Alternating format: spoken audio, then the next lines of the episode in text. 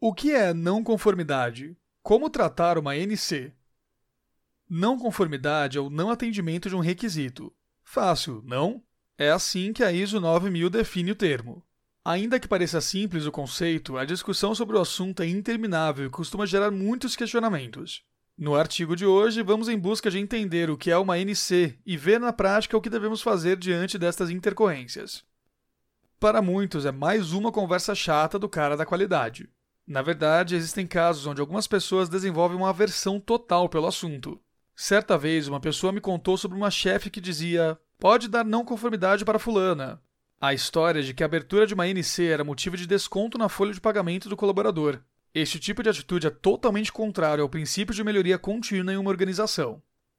Encontrar uma não conformidade é algo excelente para a organização.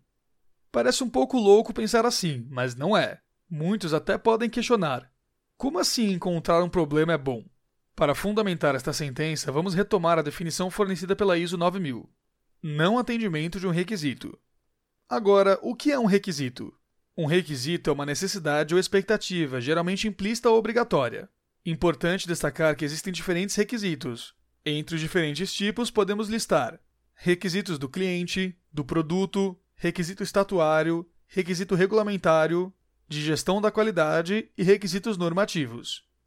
Por exemplo, ao implementar um sistema de gestão, seja ISO 9001, ISO 14001, PBQPH, não importa o sistema, o que se espera é que uma organização demonstre conformidade, atendimento, com todos os requisitos estabelecidos nas normas respectivas.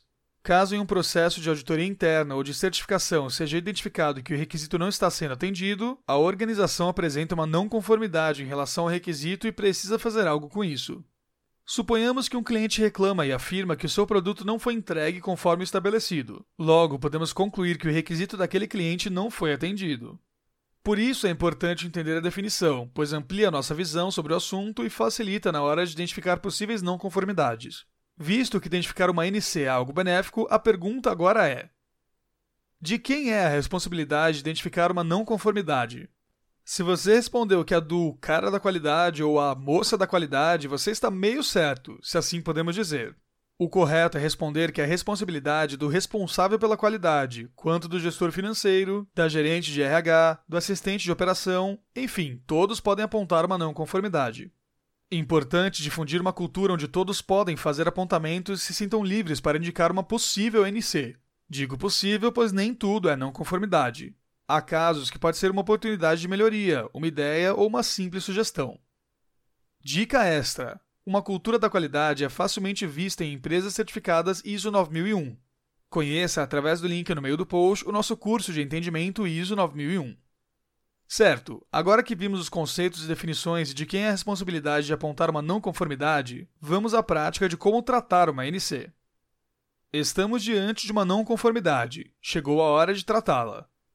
Não teve jeito. Estamos diante de uma não conformidade. Quais são os passos? O que devemos fazer? Preciso analisar criticamente? Devo fazer uma análise crítica em todas as situações? Vamos aos passos. Primeiro passo: identificação e ação imediata. O primeiro passo de todos é saber que está diante de uma NC e que algo deve ser feito. Para isto, existem diferentes tipos de situações para serem analisadas. Por exemplo, existem organizações que estabelecem metas para alguns indicadores de desempenho. Caso não se alcance a meta, a empresa pode entender que está diante de uma NC. Vale destacar que, ao identificar um problema, é necessário verificar qual ação tomar. Para isto, a ISO 9001 de 2015 indica que, diante de saídas não conformes, a organização deve lidar com a situação, podendo optar por uma ou mais das seguintes opções: Letra A: correção. Letra B: segregação, contenção, retorno ou suspensão de provisão de produtos e serviços. Letra C, informação ao cliente. Ou letra D, obtenção de autorização para aceitação sob concessão. Segundo passo, descrição. Acalmou a situação? Teve uma ação imediata? Pronto, acalme e registre tudo o que aconteceu. Uma informação documentada muito difundida é o RNC, Relatório de Não Conformidade. Veja a imagem no meio do post para entender melhor. Neste relatório é necessário descrever detalhadamente pontos como origem. A NC originou de algum produto, um processo de auditoria, enfim, aponte o ponto inicial daquele problema. Reincidência. É a primeira vez que ocorreu aquela falha ou já ocorreu mais de uma vez? Requisito. Lembra da definição? Indique qual requisito não atendido. Descrição. Conte uma história. Explique detalhadamente o que ocorreu. Evidências são importantes neste momento. Abrangência. O que a NC identificada afetou? Quais foram os processos impactados? Descreva os efeitos. Ação de correção. Aponte a ação imediata diante da NC. Foi realizada alguma concessão ao cliente? Foi necessário algum retrabalho? Enfim, diga o que foi feito. Para muitas não conformidades, estes detalhes já são suficientes e a história acaba aqui. A ação de correção resolve o problema e não há mais nada a ser feito. Vale ressaltar que o processo de tratamento de uma não conformidade se encerra neste momento. Com identificação, ação imediata e descrição, a organização já tratou uma não conformidade.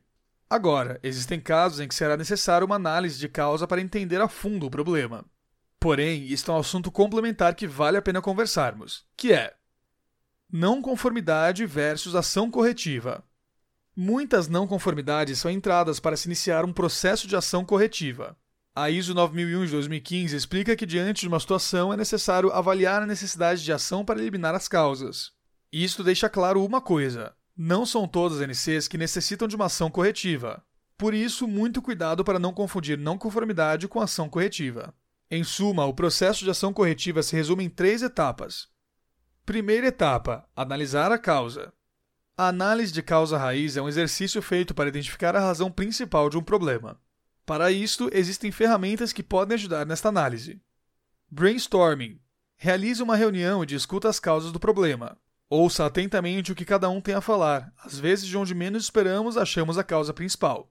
5 porquês. Esta é a que eu mais gosto. Pergunte cinco vezes por que determinado problema ocorreu. Geralmente, no terceiro porquê já descobrimos a causa. Diagrama de Ishikawa uma das famosas ferramentas da qualidade. O diagrama de espinha de peixe pode ser ótimo para categorizar as possíveis causas e determinar o que realmente proporcionou determinada não conformidade.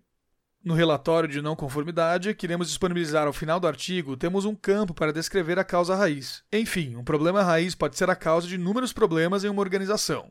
Lembre-se, seu sistema de gestão não foi feito para apagar incêndios, sendo assim, persiga as causas raízes. Segunda etapa: ação corretiva.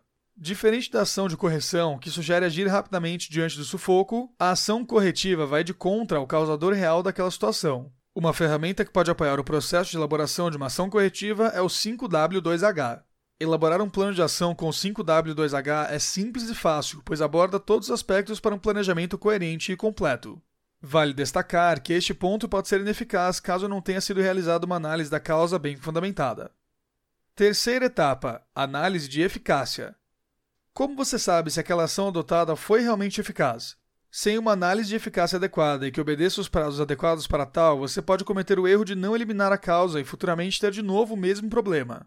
Uma dica importante é estabelecer alguma métrica ou algum meio de monitorar se a ação está sendo realmente eficaz. Imagine que a não conformidade identificada foi uma reclamação do cliente. Com isso, a empresa investigou a fundo a causa e concluiu que era necessário treinar sua equipe em relação ao atendimento ao cliente. Para verificar se realmente foi eficaz o treinamento, os gestores elaboraram uma pesquisa de satisfação para medir durante determinado período de tempo para ver se realmente o treinamento valeu a pena. Comunicação é a chave para que não conformidades não voltem a acontecer. Não são somente os envolvidos diretamente em uma não conformidade que devem ser envolvidos no processo de identificação e correção. Comunique a todos sobre o ocorrido, como a organização lidou com a situação e se houve alguma mudança importante devido àquela NC. Este processo pode servir de guia para futuros infortúnios e, com certeza, entra no ciclo de melhoria contínua da organização. Encontre a melhor forma de comunicar. Não deixe de explicar os benefícios de todos saberem o que ocorreu e como a equipe envolvida conteve os efeitos negativos.